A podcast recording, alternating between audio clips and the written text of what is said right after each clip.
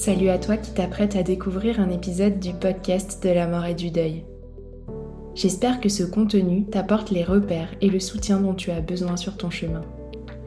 Si tu veux que ce podcast continue et pouvoir entendre d'autres témoignages, interviews et partages inspirants, c'est à toi de jouer en nous soutenant sur notre cagnotte Tipeee.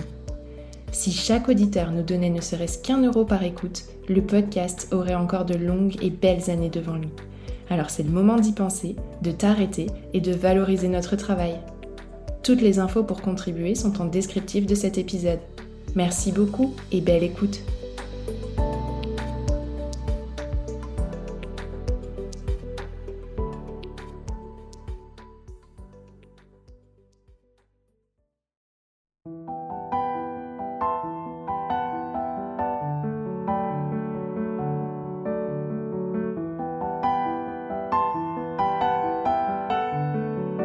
Bonjour à toutes et tous et bienvenue sur le podcast de la mort et du deuil, le podcast qui offre une bulle de réconfort à tous les endeuillés. Je suis Tiffany, accompagnante professionnelle du deuil et je réalise ces épisodes aux côtés d'Elsa, ingénieure du son. Avant de commencer, je te rappelle que tu peux laisser 5 étoiles au podcast sur ta plateforme d'écoute préférée. Par ce geste, tu lui permettras d'être mieux mis en avant et c'est ainsi que d'autres pourront le découvrir à leur tour. Pour cette nouvelle série, c'est avec beaucoup d'humilité que j'ai pu tendre mon micro à celles et ceux que l'on entend trop peu. En partenariat avec la plateforme VIP, association iséroise dédiée aux questions de vieillissement, de fin de vie, de mort et de deuil des personnes en situation de précarité, je suis allée à la rencontre de celles et ceux qui ont traversé et traversent encore pour certains des périodes d'incertitude, de difficulté, de vulnérabilité aussi, pour recueillir leurs paroles.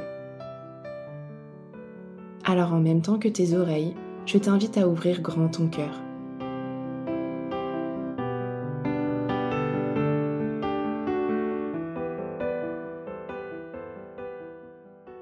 Salut Charlotte.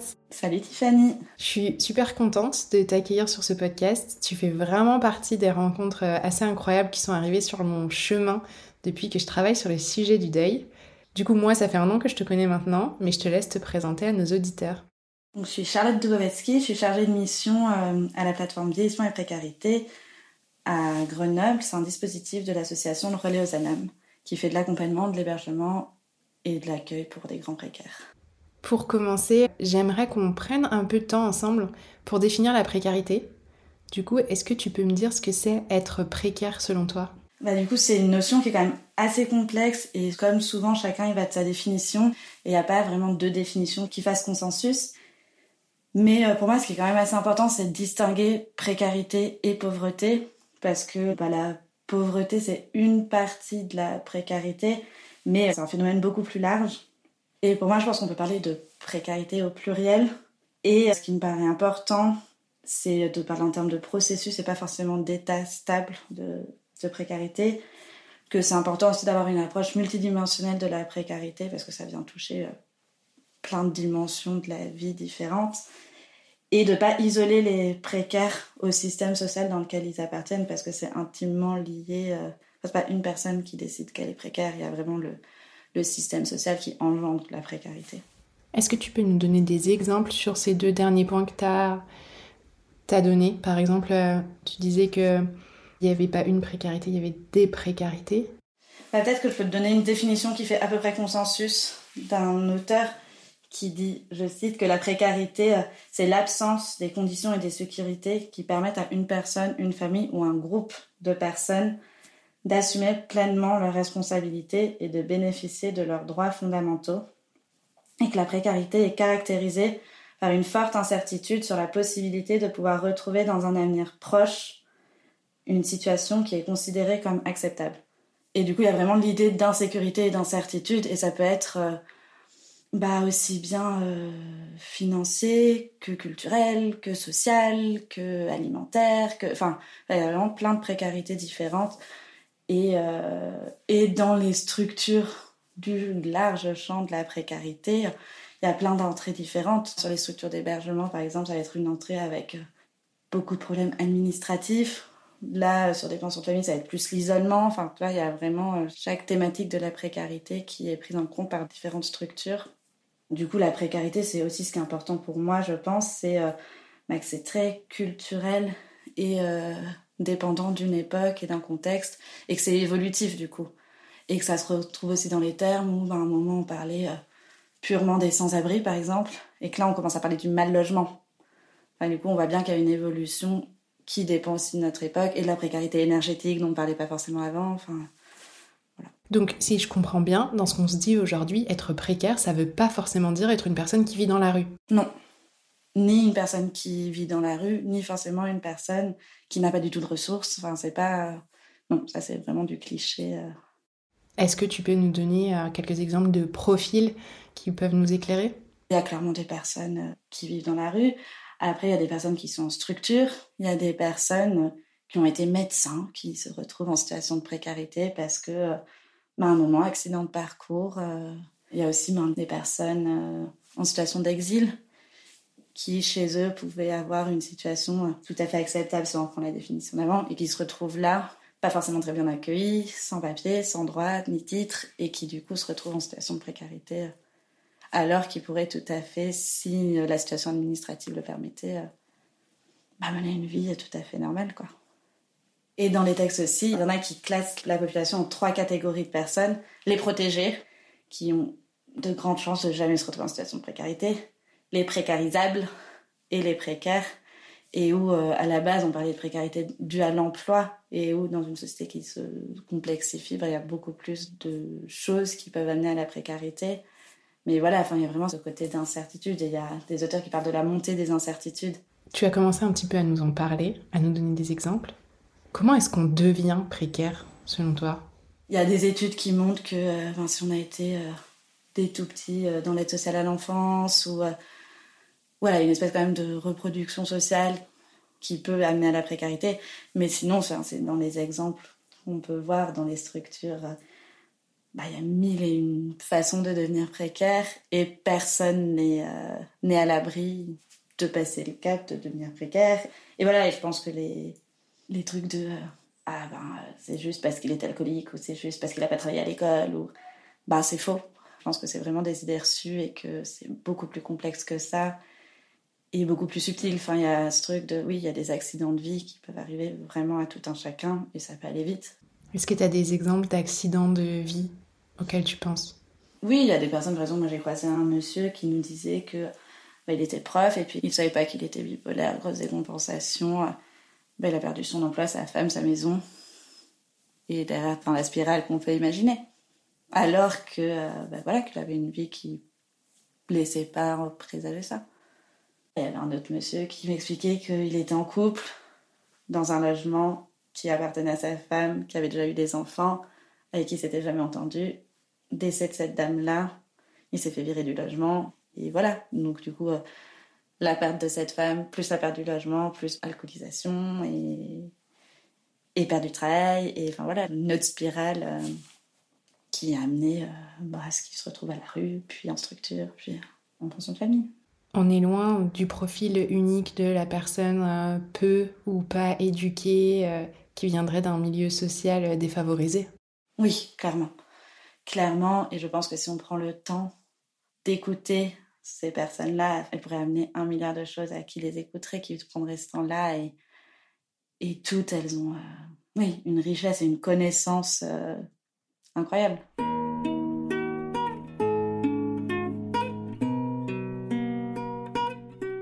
Pourquoi est-ce que toi, tu en es arrivé à un moment dans ta vie à t'intéresser spécifiquement à la question périmortem, c'est-à-dire de la fin de vie, de la mort et du deuil, des personnes en situation de précarité? Alors du coup, moi, à la base, je suis rentrée euh, par la porte du vieillissement parce que euh, j'étais en service civique dans un EHPAD et un jour, il y a une dame qui a dit, euh, une des professionnelles qui travaillait là, qui dit Et puis quoi encore, bientôt, ils vont nous refourguer des vieux clodos. Et là, je me suis dit c'est vrai ça, donc, qu'est-ce qu'ils deviennent ces gens-là une fois qu'ils vieillissent? Enfin, on n'en voit pas dans les structures. Et après, j'ai fait un master sur le vieillissement et je me suis dit, ah, c'est trop l'occasion de travailler sur cette question du vieillissement des personnes en situation de précarité. Et euh, bah, sur la même période, le relais aux âmes commençait à s'intéresser à la question du vieillissement du public qu'ils accueillaient. Du coup, moi, je suis rentrée vraiment par cette porte d'entrée de vieillissement. Et en fait, qui est ressorti de manière assez rapide et assez euh, prégnante, c'est qu'un des problèmes du vieillissement, bah, c'était la fin de vie et la mort. Et qu'en fait, bah, il fallait travailler ces deux questions-là en parallèle euh, et pas éluder la question périmortem pour se centrer uniquement sur euh, vieillissement et perte d'autonomie. Qu'est-ce qui se passe du coup quand ces personnes-là arrivent en fin de vie? Comme euh, on disait tout à l'heure sur comment on devient en situation de précarité, ben, il y a mille et une histoires différentes et ça va dépendre de plein de facteurs. Euh, si jamais elles sont en lien encore avec leur famille ou pas, est-ce qu'elles ont des liens amicaux, elles sont complètement isolées, est-ce qu'elles sont suivies dans un dispositif ou non, et quel dispositif, quelles sont les circonstances aussi du décès? On ne peut pas généraliser et dire bah, quand il y a une personne en situation de précarité qui décède, il se passe ça. Après, moi, de ce que j'ai vu et entendu, euh, ce qui ressort un peu de commun, c'est que ça bricole. Il n'y a pas de procédure. C'est pas comme à l'hôpital où, paf, il y a un décès, on sait exactement ce qu'il faut faire, comment prévenir les gens, comment, qui fait quoi. Et là, comme c'est des thématiques en fait qui ne sont pas abordées dans le social, que personne n'est ni formé, ni prêt, ni n'a forcément envie, parce que ça vient quand même euh, bouleverser le cœur de métier initial, ces questions de vieillissement et de fin de vie. Parce qu'à la base, dans le travail social, la fin d'un accompagnement, c'est plutôt euh, de la réinsertion, euh, du retour à l'emploi, euh, et pas la fin tout court. Et du coup, je pense que ça vient vraiment re-questionner et bousculer les professionnels. Et du coup, vraiment, ce qui ressort, c'est que ça bricole et que ça manque de fluidité entre les acteurs, parce que du coup, personne sait vraiment qui doit faire quoi, quel est le rôle de qui quand en plus il y a une famille qui n'était pas là depuis euh, des années qui réapparaît, ça vient rajouter encore euh, un acteur supplémentaire. Et ce qu'on note aussi, c'est que bien souvent, l'information circule assez mal. par exemple, moi j'ai rencontré des personnes qui ont appris le décès de, de personnes des mois après que le décès ait eu lieu. Euh, par exemple, ça arrivé sur une structure qu'un résident qui a été hospitalisé, la personne est décédée, l'hôpital a oublié de prévenir euh, la structure d'origine de la personne et du coup ben, un professionnel est retourné à l'hôpital pour rendre visite à cette personne-là avec un résident et là ils ont appris le décès comme ça euh, deux jours après que ça ait eu lieu. Donc voilà, donc il y a vraiment un problème de communication aussi euh, et de circulation de l'information. Parce que si je comprends bien, dans ce cas de figure-là, le système, ce qu'il va faire, c'est prévenir la famille de sang? Pas forcément, parce qu'ils n'ont pas forcément les contacts sur des personnes qui sont en rupture familiale euh, depuis des années, il n'y a pas forcément les contacts. Du coup, des fois, on ne sait pas qui ils préviennent. Ça arrive aussi que ça passe direct aux pompes funèbres. Et après les pompes funèbres, l'hôpital a dit que la personne était isolée ou qui appelle direct le collectif mort de rue. Enfin, en tout cas, sur Grenoble, des fois, ça peut se passer. Alors que la personne est accompagnée dans une structure. Il y a des fois des infos qui se court-circuitent et où ça peut être, euh, du coup, bah, violent pour les autres personnes euh, accompagnées et pour les professionnels qui ont un peu le sentiment d'abandonner les personnes ou de se sentir dépossédés de la fin de l'accompagnement pour le coup. Et est-ce que ça peut même aller jusqu'à euh, ne, pas, ne pas pouvoir assister aux funérailles Oui, oui, clairement. Après, ça c'est plutôt bah, quand la famille de sang réapparaît et que la famille n'était pas forcément au courant du vécu de la personne, de passage à la rue, du fait qu'elle était accompagnée euh, dans une structure. Et où du coup, euh, oui, il y a des fois où les familles refuse que les copains de la rue là, ou même des pros qui l'ont accompagné parfois pendant des années, euh, soient présents aux funérailles. Et oui, oui, ça arrive assez fréquemment. Et c'est hyper violent pour tout le monde. Encore une fois, on est dans du bricolage et du coup, les personnes proches essaient de quand même de trouver un truc auquel se rattacher et font elles-mêmes des temps de peut-être pas de cérémonie mais d'hommage ou des ouais créer des trucs qui leur ressemblent pour quand même se retrouver, rendre hommage, se créer des rituels, quoi. Est-ce que tu as pu assister par exemple à des moments comme ça? Qu'est-ce qui se passe? Alors oui, bah dans pas mal de villes maintenant, il y a des collectifs morts de rue ou associations équivalentes qui se sont développés. Dans pas mal de villes, du coup, ça a été créé par et pour les personnes de la rue, mais ça a dévié peu à peu dans pas mal de villes. Les personnes de la rue n'y sont plus dans ces collectifs-là. Du coup, ils ont recréé encore des trucs alternatifs. Et c'est très variable, encore une fois, du profil des personnes. Euh, mais euh, clairement, pour les gens de la rue, par exemple, il y a un peu ce truc euh, assez fréquent de verser une bière sur le cercueil ou il y a des gens qui disaient bah moi à mon enterrement je veux qu'on boive qu'on fume et qu'on danse et voilà et après nous à Grenoble je sais que il y a des groupes qui créent des petits hommages alors du coup ça peut aller du lâcher de ballon ou de témoignages voilà et après sur d'autres structures ça peut être des repas des temps de retrouvailles. Chacun trouve le truc qui lui fait du bien je pense.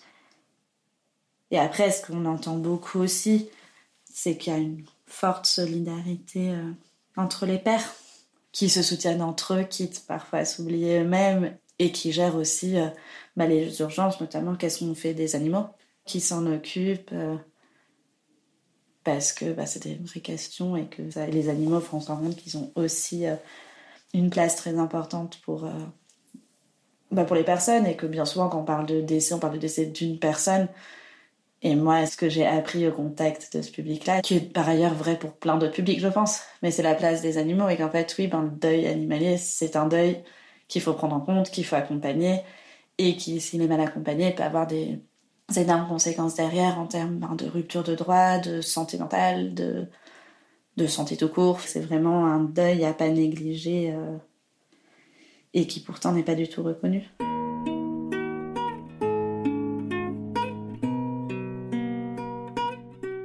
tu as commencé du coup à aborder euh, le sujet. C'est une série de témoignages dans laquelle on entend plus spécifiquement euh, parler de ces vécus de deuil des personnes en situation de précarité. Quelles sont les singularités que tu vois, toi, dans leur vécu de deuil?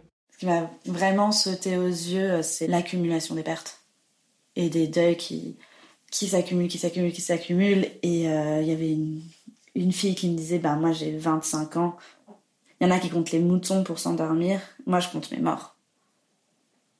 Et euh, enfin voilà, je trouve que c'était vraiment représentatif de ce cumul de pertes.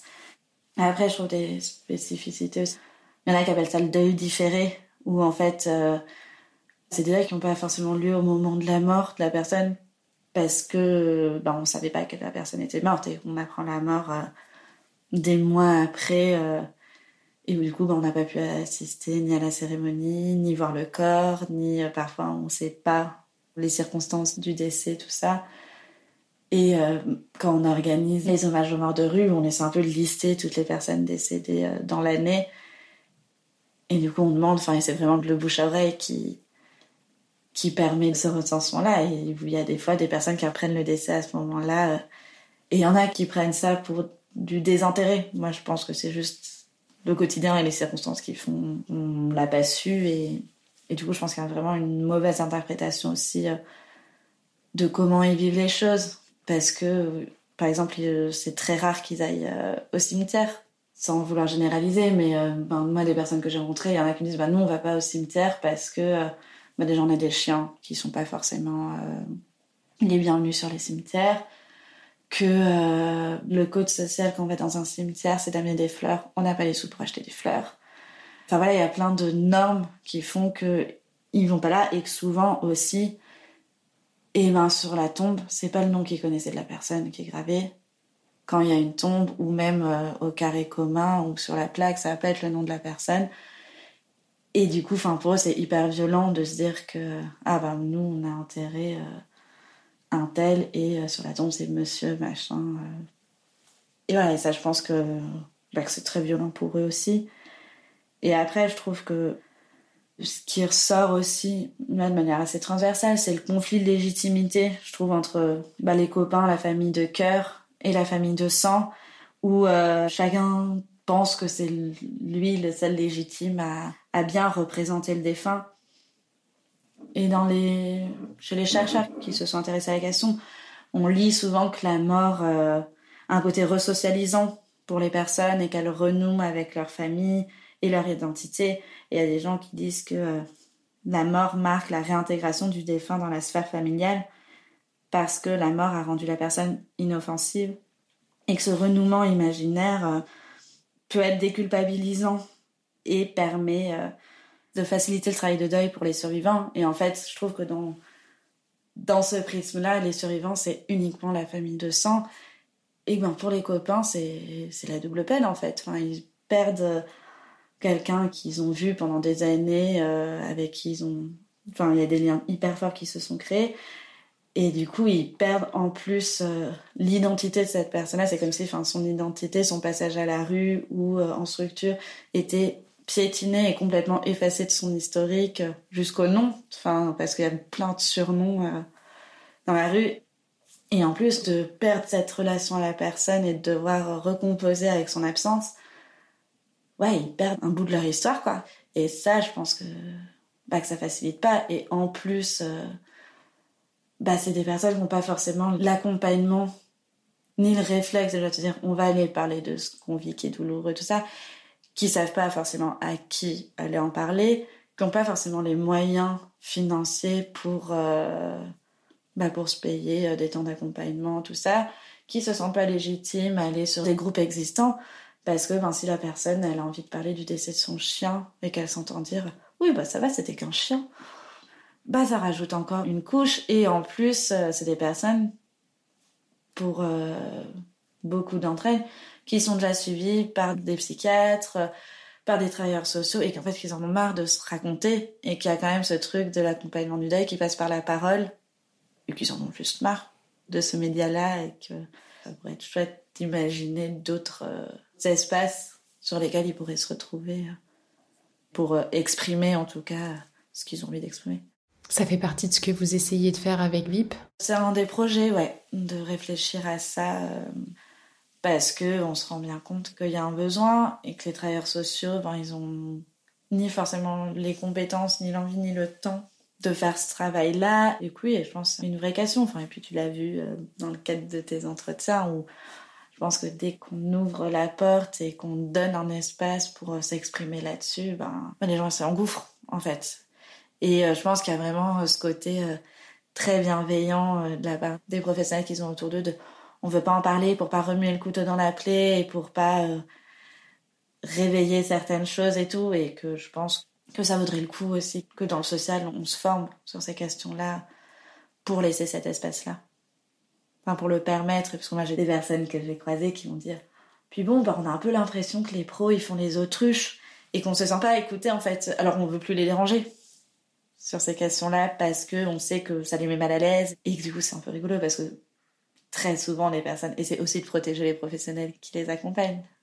Je pense que oui, ça mériterait que ce soit travaillé, mais de manière globale, encore une fois, c'est pas exclusivement dans ce champ-là. Je pense que c'est des questions globalement qui sont tabous et, et qu'il faudrait travailler.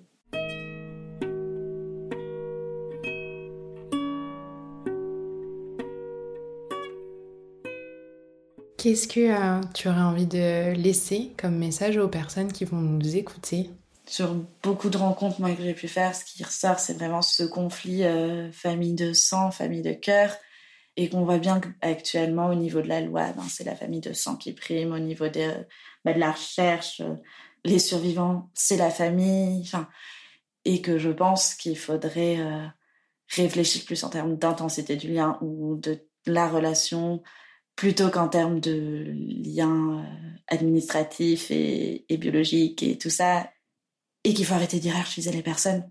Enfin, parce que déjà, les cercles non familiaux sont pas forcément reconnus, quand en plus, il y a la question euh, de la classe sociale qui rentre en jeu et de la précarité, ben, les personnes sont encore moins reconnues et écoutées.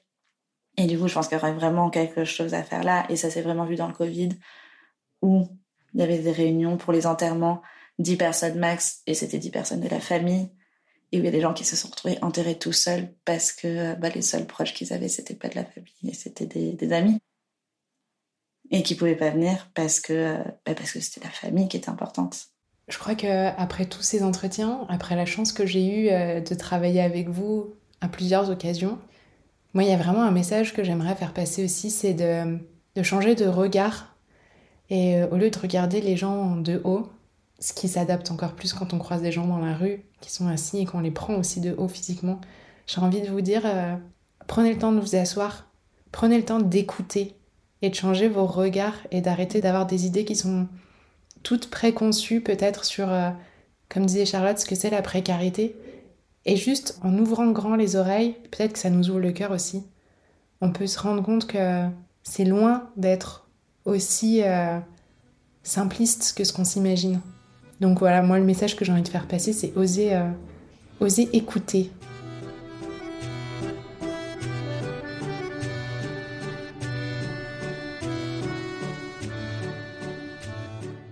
Merci Charlotte de ton partage. Merci à toi.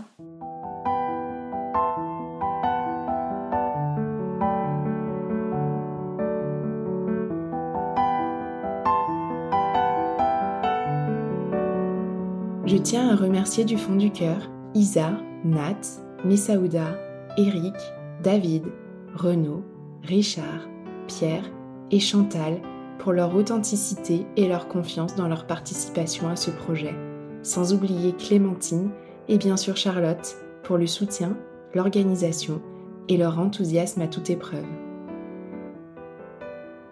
Cette série de témoignages s'inscrit dans un projet plus global de recueil de paroles et de photographies réalisé aux côtés de Mathilde Parquet, photographe spécialisée dans la question des âges, et il donnera lieu à une exposition. Si cet épisode t'a plu, n'oublie pas de le dire avec des étoiles et en laissant un commentaire sur ta plateforme d'écoute préférée. C'est comme ça que le podcast s'envolera vers d'autres oreilles. Tu peux aussi nous aider à financer le matériel, les frais d'hébergement et tout le temps alloué à ce projet en faisant un don sur mon site web www.les-envolé.com, onglet Le podcast. Je te remercie de ta fidélité et te donne rendez-vous la semaine prochaine pour un nouvel épisode.